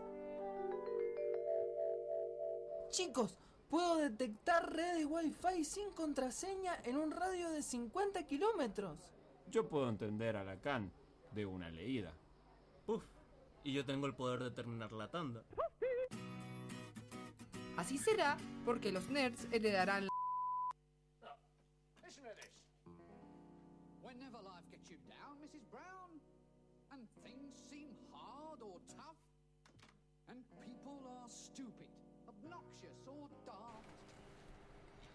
Y seguimos entonces en otro bloque de los nerds heredarán la Tierra, noche de universos expandidos. Hemos estado hablando de cosas muy locas. Hemos estado hablando de mm, la extraña y particular teoría Pixar que nos encantó. Y, y para los que no la conocieron, seguramente salieron con la cabeza. Esperamos haber expandido su universo. Sí, como mm, Luna que nos está escribiendo ahí en el, en el Consejo Nerd. Tenemos re interesantes aportes eh, de los chicos del Consejo Nerd que nos están escribiendo a través de nuestro WhatsApp. Podemos leer, eh, poner al final eh, lo que dice Miriam. Miriam nos dice, un tema con variaciones también es un universo que se expande. Ponele el canon de Pachelbel, ponele las variaciones Goldberg de Bach o las de Brahms sobre un tema de Händel, la heroica de Beethoven. Es un datazo nerd, ese nos encanta. Es, es- es algo que también podríamos haber tomado en cuenta para, para la playlist de, de este programa sobre universos expandidos. Está Que puede buenísimo. estar, ¿eh? Todavía no la. Aprovechamos para mandarle un saludo a Miriam. Sí, Este, siempre. Un saludo a todos los chicos del Consejo Nerd que siempre los lunes a las más o menos 6 de la tarde ya se empieza a poner, ya empieza a haber unos debates. Este, bueno, un saludo a Miriam, a Nico Guarnieri, a Luna, un- a, eh, para que, a, Bueno, bueno, a antes- Buffett, a Gabriel, Mauricio, Tom Ramírez. Y creo que no- espero no estar olvidándome de nadie. al Timidosat. Eh, y bueno, antes de seguir les quiero recordar porque no, le- no lo hicimos hoy. Es para verdad. unirse al grupo de WhatsApp, al nuestro alto consejo nerd. No, no, al consejo nerd, al alto no. eh, tienen que en nuestra página de Facebook meterse en el, en el link que está marcado en la primera publicación de arriba. Ahí tocan el link y al grupo. Bien, bien, bien. Chicos, no rompan las computadoras, por favor. No, no, No rompan la frenen la computadora. expansión de este universo net. Bueno, vamos a seguir entonces hablando un poquito de las cosas que pasan en el universo net y no podemos hablar en un programa sobre Universos eh, expandidos. universos expandidos, no podemos no hablar de Star Wars y su universo. Ya como hemos estado mencionando eh, a lo largo de este programa, eh, el universo expandido de Star Wars es uno de los primeros. ¿Qué pasó con el universo expandido de Star Wars? Desde el momento en el que aparece la primera novela sobre Star Wars, se crea el universo expandido Y ya empieza con contradicción. y ya empieza mal. Porque empiezan a... eh, Hacerlo desde la cuarta película, apenas salió la cuarta. Claro, apenas sale la cuarta, incluso George Lucas encargó a que hicieran la novela para expandir el universo y la escribieron, la nombramos más temprano, la hizo Alan Dan Foster. Alan Dan Foster eh, escribió la novela y salió Sí. después. ¿Qué pasó, Paul? Sí, estaba basado, ese plot de, la, de esa novela estaba basado en una película que pensaban sacar como medio una peli medio de menor presupuesto, medio para TV si fracasaba episodio 4. Y como no fracasó, i- hicieron una secuela posta. Entonces ese guion medio que les quedó ahí, lo transformaron en la novela, la novela medio que se tomó ciertas atribuciones y pasan algunas cosas que, digamos, arruinarían la Sí, continuación. tengo entendido que alguien pierde un miembro. Eh, o sea, sí, a- además, además de que normalmente perdían parte de su cuerpo los Skywalker, sino que hay otra pérdida Claro. de cuerpo. Ya la primera novela ya no podría formar parte de ese canon. Hay otras cosas que empiezan a salir. Está el famoso especial de Navidad. Sí, con los Ewoks. No, no lo he visto, lo tengo. El lo- en el especial de Navidad tiene una secuencia animada donde aparece eh, Boba Fett. Sí, sé que es la primera Y aparición de Boba es la Fett. primera aparición, gustó tanto el personaje que lo metieron. Eh, bueno, hay muchísimas. ¿Qué pasa? Empiezan a salir cada vez más cantidad de novelas, de cómics, de cuestiones cada vez más complicadas. Salen los juegos de rol de Star Wars en los 90, cuando ya Star Wars llevaba un tiempo que ya había perdido la popularidad. Cuando saca el juego de rol, resurge. Y ahí vuelve como un revival de Star Wars en los 90. Bueno, todo esto empieza a generar un quilombo muy complicado, que es el universo expandido de Star Wars, que son historias que iban ampliando la- el, mundo de Star Wars para atrás o para después de eh, episodio 6, digamos. Si pueden, después busquen la línea de tiempo de la Wikipedia del universo de Legends de Star Wars y te resume desde hace 600 billones de años anterior a la batalla de Yavin hasta no me acuerdo cuántos después. Claro, hay muchísimo, digamos que todo el universo está escrito, todo lo que pasa desde el origen del tiempo hasta el final, todo, digamos que está escrito por un montón de autores totalmente distintos que entre sí no se relacionaban, no se comunicaban y que le pedían ayuda a George Lucas, solamente lo llamaban, le decían... ¿Te parece bien esto? Eh, Claro, sí, sí, dame sí, plata. ya está, no le importaba mucho a Lucas. Había contratado una secretaria exclusivamente Bien. para que dijera que sí, Bueno, que estaba en el ¿qué- canon. qué pasó? ¿Vos matás a Chewbacca? Sí, matalo. ¿Qué pasó? Cuando, cuando Disney compra eh, Lucasfilm, decide que todas esas historias directamente no tienen validez. Las elimina y las transforma en lo que se llama Legends. Lo, lo raro es que una de cada 10 historias de Legends era buena. es eso. Claro, ¿qué pasa? No todas las cosas de ese universo expandido eran buenas y no todas eran malas. Hay cosas buenas y malas y ahora les voy a contar. ¿Qué pasa? Lo que hizo ahora Disney es crear su propio universo expandido más controlado, con asesores que se encargan de que todo lo que salga tenga coherencia entre sí, que se comuniquen Aunque y no, sacan y no sacan tanto. Saca, o sea, sacan bastante igual, Y está pero bastante buena la calidad. Tiene Claro, mejora muchísimo la calidad, tiene sus cosas también buenas y malas, pero está mucho más controlado. Bueno, ahora vamos, les- lo que les voy a contar, cuando hicimos nuestro programa de Star Wars en nuestra primera temporada, también hablé de esto, pero lo loco es que es tan gigante el universo expandido que puedo hacer como dos o tres columnas más como la que voy a tener hoy, con cosas totalmente distintas. Voy a hablar de las cosas que estaban buenas del universo expandido, las que quedaron, que hay muchísimas, y las que no estaban buenas, y nos vamos a reír un rato porque eran un desastre. Eh, primero, cosas que quedaron, porque a- a- eh, Disney está tomando cosas del universo expandido que les pintó, que estaban buenas y que realmente tenían buena aceptación. Anakin Eh, solo. Anakin Solo no, bueno, Luke tenía un hijo que se llamaba Anakin Solo, por suerte eso no está. Eh, Han Eh, lo tuvo. Pero, eh, Han, ¿era de Han?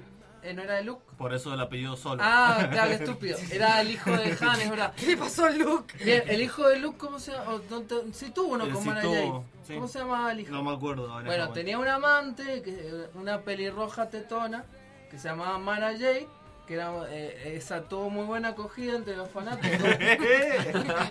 Somos- somos unos idiotas. Son unos idiotas, chicos. Bueno, le- a, la- a los fanáticos les re gustó Jade, de hecho todos quieren que, querían que saliera en las películas nuevas, pero eh, la verdad que no es un personaje tampoco tan interesante. Tuvo dos cómics y en los dos me dormí y eso era un cómic.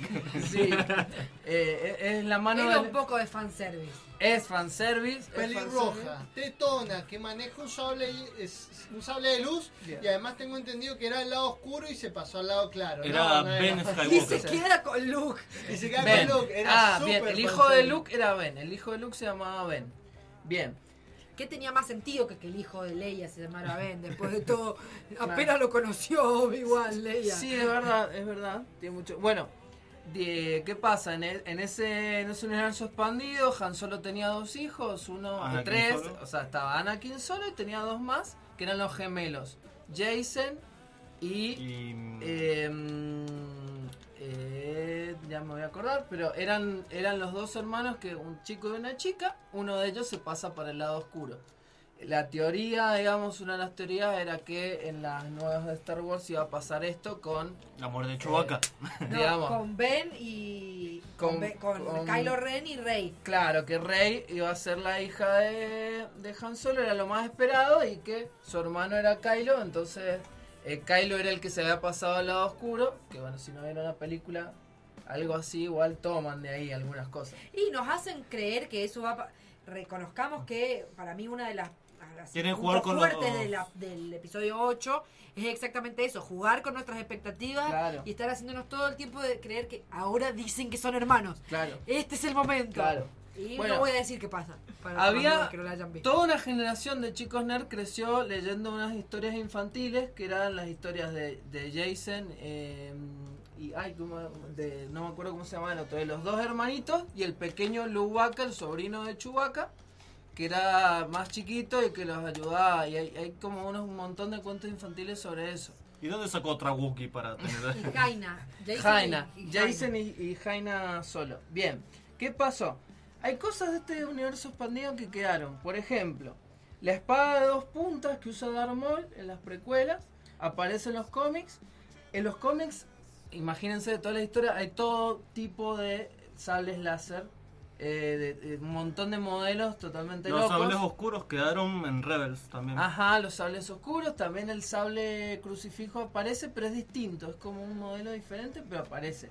El sable que usa Kylo Ren, eh, aparece un sable cruz también. Em, que eso, mm, bien, ¿qué otra cosa también aparece? Mm, habíamos mencionado a Boba Fett, también el, el general Grievous, aparece el que de las secuelas, también aparece primero en la serie de Clone Wars, la de Tartakovsky. Después, em, hay mm, el planeta Coruscant, le damos la luna Coruscant, aparece primero en los cómics, que hay un cómic que es muy importante en el universo expandido que es Heir to the Empire de Timothy Zahn. Algo, Sí. algo que sí quedó también ahora Sí. con Rock One es el castillo de Darth Vader. Ajá, el castillo de Darth Vader. Em, y también el código Jedi. El código Jedi que aparece, todas estas restricciones que tienen los Jedi en las precuelas, está sacado del universo expandido, donde directamente hasta está formulado. Y en los juegos de rol, por ejemplo, los midiclorianos lo sacaron de los juegos de rol. Sí, pero es que los midichlorianos no gustaron. El- la, la única vez que lo nombré en el episodio 1 y no creo que en el universo expandido No. lo vuelvan. Capaz No. que incluso lo justifican diciendo que Qui-Gon Jinn tenía una tenía un, un- era un capo, pero tenía una pequeña eficiencia mental que le hacía decir mi cloriano de la fuerza. Bien. Bueno, eh, le- ¿qué son los midichlorianos? Era la idea de que la fuerza en realidad no... Era como su ki, era una, una forma de medir su ki. Claro, pero eran como No, no, pequeños, eran- pequeños eso, era- eran eh, bichitos que habitaban como dentro de la fuerza y tenían números y mientras más eran más Claro, poderosos. era como gérmenes de la fuerza. Claro, digamos. pero era como lo que dice Pupi, era como lo de Goku, que podías medir la fuerza y no era como era en las películas originales, que era como decirte el Espíritu Santo. Porque en realidad, por más de que sea muy loco, en realidad la fuerza viene de las novelas de caballería y de, de la idea de los caballeros, que era como que el Espíritu Santo, sí, Claro. Dios era el que los acompañaba, lo cambiaron por la fuerza. Que Claro. ¿qué pasaba también con el universo expandido? Que muchos de los autores que escribían eran autores de sci-fi duro, de sci-fi, de ciencia ficción, que venían de otro palo y le metían mucho esa cuestión como muy civilizada que tienen las secuelas, las precuelas, perdón. Esa cuestión como de grandes imperios que tienen cuestiones políticas o estos elementos más de sci-fi. Entonces pasó eso y George Lucas pensaba que eso era lo moderno y en sus precuelas le metió eso y que a nadie le gustó. Eh, pero vamos a ver con las cosas que por suerte no quedaron. Que voy a decirlo muy rápido, pero hay una novela que se llama Los niños de los Jedi, donde Luke, Luke eh, viaja, via- viajan todos, viaja Luke, Leia y también está Han, creo, viajan a eh, un asteroide.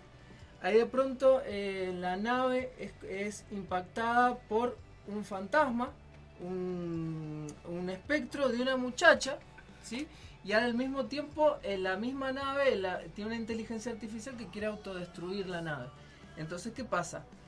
Eh, esto pasa unos años después de episodio 6 y Luke tenía su ap- aprendiz, una joven Padawan que él le estaba, él le estaba enseñando, que es medio como una especie de interés amoroso también. Para que la nave no colapse, la chica se sacrifica. La chica muere. Y al mismo tiempo aparece este fantasma que eh, posee la nave.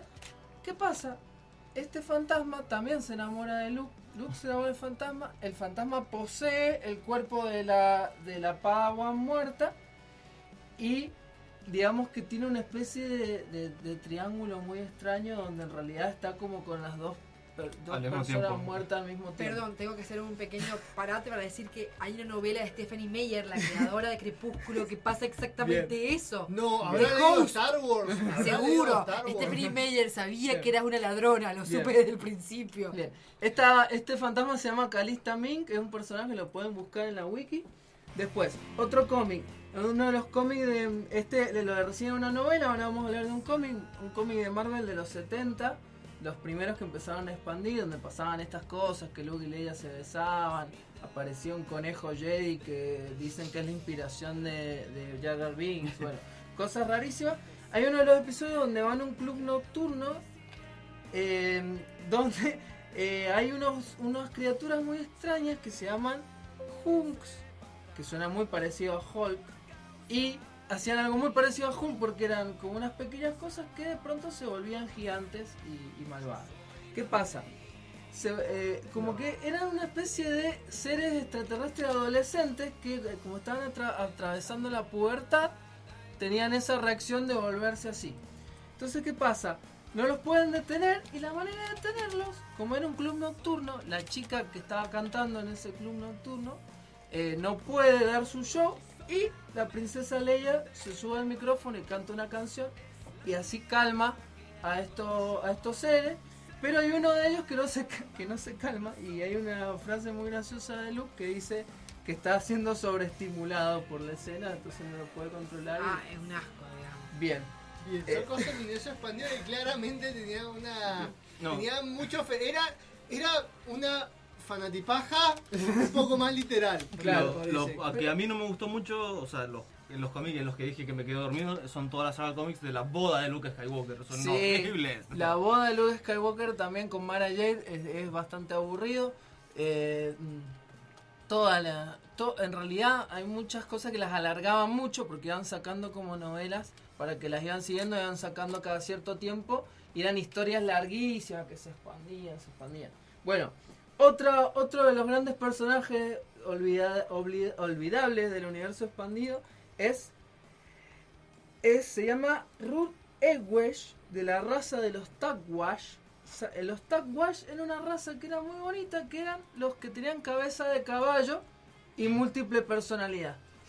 Les presento al, Ex- al Exquilax, el conejo con cabeza. ¿No, ¿No había una raza parecida a los viajes de Gulliver? Puede viajes- ser, puede estar basada en eso. Son caballos con múltiples personalidades. ¿Qué pasa? Este caballo acompañaba a Wedge Antilles, el personaje, digamos, de Star Wars, el personaje secundario más famoso de Star Wars, que es el que, eh, digamos, eh, destruyó la estrella de la muerte dos veces. Eh, Wedge, el famoso Wedge, el de Rogue One, el director Ajá. del Rogue One. Entonces, ¿qué pasa? Del escuadrón Rogue. Eh, ¿Qué pasa? Es uno, digamos, 30 años después de episodio 6, siguen haciendo travesías y qué sé yo, y uno de los compañeros es este cabeza de caballo. ¿Qué pasa?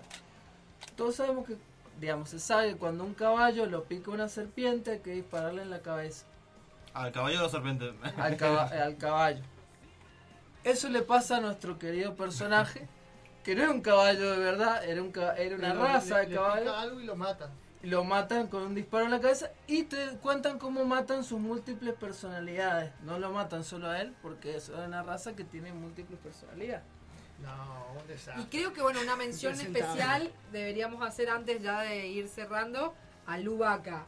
Lubaca, el sobrino de Chewbacca, por supuesto, que se transforma en un Jedi. Asiste a la El primer Wookiee Jedi. El primer Wookiee Jedi asiste a la Academia Jedi eh, que, que dirige Luke. el Luke, que eso lo agregaron en las películas, por suerte, porque era algo que estaba muy lindo, eso de entrenar a los nuevos Jedi del, del futuro. O mejor en el juego. Bien, Jedi Academy, que todos disfrutamos Ah, de- de todos chicos. disfrutamos y el multiplayer era maravilloso. Era increíble. Bueno, el pequeño Lubaca, eh, cuando lamentablemente vamos a tener que hacer un spoiler de algo que no va a pasar en las películas, así que no importa. Gracias a Dios, porque por suerte. se, se vuelve, bueno, como vimos Sí. en, hace dos, dos semanas en, Es terrible. en la intro temática habría sido terrible, Sí. así que bueno, matan a suerte- Chewbacca en este universo expandido porque le, le preguntaron, a- le mandaron una carta a George Lucas, los escritores de, de- de una de las novelas, ¿a quién podemos matar? Y le, le- George Lucas le dijo los que no podía matar. Y entre esos no estaba Chewbacca. Entonces dijeron, bueno, podemos matar a Chewbacca. Y lo mataron. Y pero salvando a Anakin solo. Claro, eh, Chewbacca se sacrifica heroicamente porque le está por caer un planeta encima a Anakin solo, el hijo de Han. Entonces Chewbacca lo salva y heroicamente muere. ¿Y qué pasa? El sobrino le dice, bueno, vas a tener que manejar el halcón milenario. Así que está el sobrino eh, manejando y es como que le dice, haz lo tuyo. Y, y el, y el sobrino hace el sonidito de Chewbacca y como que re- O sea, revive- una falta de respeto absoluto a la memoria de Chewbacca. Era completamente reemplazable. Cualquier Wookiee es reemplazable por otro Wookiee. todo es el nombre, Low Vaca. Low Vaca. Chicos, nos ha llegado también, antes de que cerremos, nos ha llegado un mensaje al Facebook Nerd. Nos pregunta si es posible que Frank Ferdinand haya viajado al futuro para plagiarnos retroactivamente la melodía de introducción del tema. Yo creo que es más probable, es más probable que eh, Pupi haya viajado al pasado y le haya dicho a Frank Ferdinand que hagan una canción especialmente para este ¿De programa. dónde crees que sacó la plata para esta ropa y esta máquina? Así que bueno, Eduardo Daniel, espero que hayamos sido lo suficientemente claros por qué hicieron. Eh, o sea, espero que podamos haberte aclarado la duda. Y bueno, con respecto a si por qué hicieron dos películas más de Highlander, bueno, Hay cosas que no tienen explicación. hay cosas que no tienen explicación o bueno, Seguramente o, o hay hay que una- recurrir a Marx para poder explicar. Seguramente hay alguna fan wang sobre eso. Los invitamos a mandarnos las que conozcan. Bien. Y Pero- bueno, vamos saludando ya, me parece. Se, nos hemos expandido un poco hablando sobre. Ahora no podremos escuchar nuestro querido himno. Este, bueno, eh, nada, yo soy Minerva Makanji, feliz de estar aquí hablando sobre cosas bastante bizarras en el día de hoy. Y un gusto estar acá. Ya creo que mandé todos saludos a toda la gente que nos estaba escribiendo en el WhatsApp. Así que nos Eh, vemos la próxima. Bueno, nos escuchamos la próxima semana. Yo además también me gustaría mandar un saludo también a Eduardo Daniel Martínez que nos estuvo, que se comunicó con nosotros para hacernos esas dos preguntas. Y bueno, eh, un placer que te haya gustado el programa. Y bueno, nosotros estamos todos los lunes a esta hora. Sí, No, te no, invitamos a a, las 10 de seguir la noche. escuchando y a las 22. A las 22. Y te invitamos a participar. Nos encanta que nos manden mensajes y que participen del programa. Y ya en las próximas semanas vamos a estar empezando el sorteo definitivo del God of War para Bien, porque PlayStation hay 4. mucha gente que está desesperada esperando que sorteemos el God of War. Bueno, yo fui, soy y seré Manuel Pupi Catania, su viajero del tiempo favorito. Y antes de despedirme quiero mandarle un saludo muy especial a nuestro operador, no Cristian Deca. Eh, a los padres de una amiga que me dijeron, me contaron que son fanáticos de este programa, así que un saludo a los padres de Maika, que no sé los nombres de ellos. así que les mando un saludo muy especial a todos los que estuvieron ayer con nosotros en la presentación del corto, en el ciclo de cine de zombies, a todos los que hacen posible este programa, tanto dentro como fuera, como la gente que nos manda su retroalimentación diciéndonos por qué no hacen callar a ese que está hablando ahora. Eh, a, a esa, a esa persona que la semana pasada estaba entre ser un fan y un hater, con amor. Bien. Y un saludo muy especial a nuestro querido Bacalobo. Ah, no, el Hey. ¡Vámonos, va, Oh, Bacalobo! no. Sí. Bacalobo. Bueno. Canon retroactivo se llama. Bueno, queridos nerds, muchas gracias por escucharnos. Me despido. Yo voy a seguir de pedos, así haciendo cosas extrañas de las que hago yo en las computadoras. Y aclarándonos Voy a saludar las cosas- novia que está allá afuera. Hola, hola amor. Este, y aclarándonos todas las cosas bueno. científicas que no tenemos puta idea. Una cosa, antes de despedirnos, ¿Canon o Legends? Y no, yo soy más del canon porque... ¿Canon o Legends? Donde Yo- no muera Chewbacca, yo soy Legends, Legends. ¿Canon o Legends? Ah, no, pero eh, era- yo soy más del canon. me Yo soy más del Legends. Bien. Canon, ¿no? Me gusta más el canon porque era un desastre. lo Y que todos ustedes se pueden ir bien a... Bien. ¿Por qué? Por- Para, porque- para, para, para. Un saludo a Federico Cara que nos está diciendo que no lo saludaron. Y lo saludamos porque Los nerds heredarán la tierra.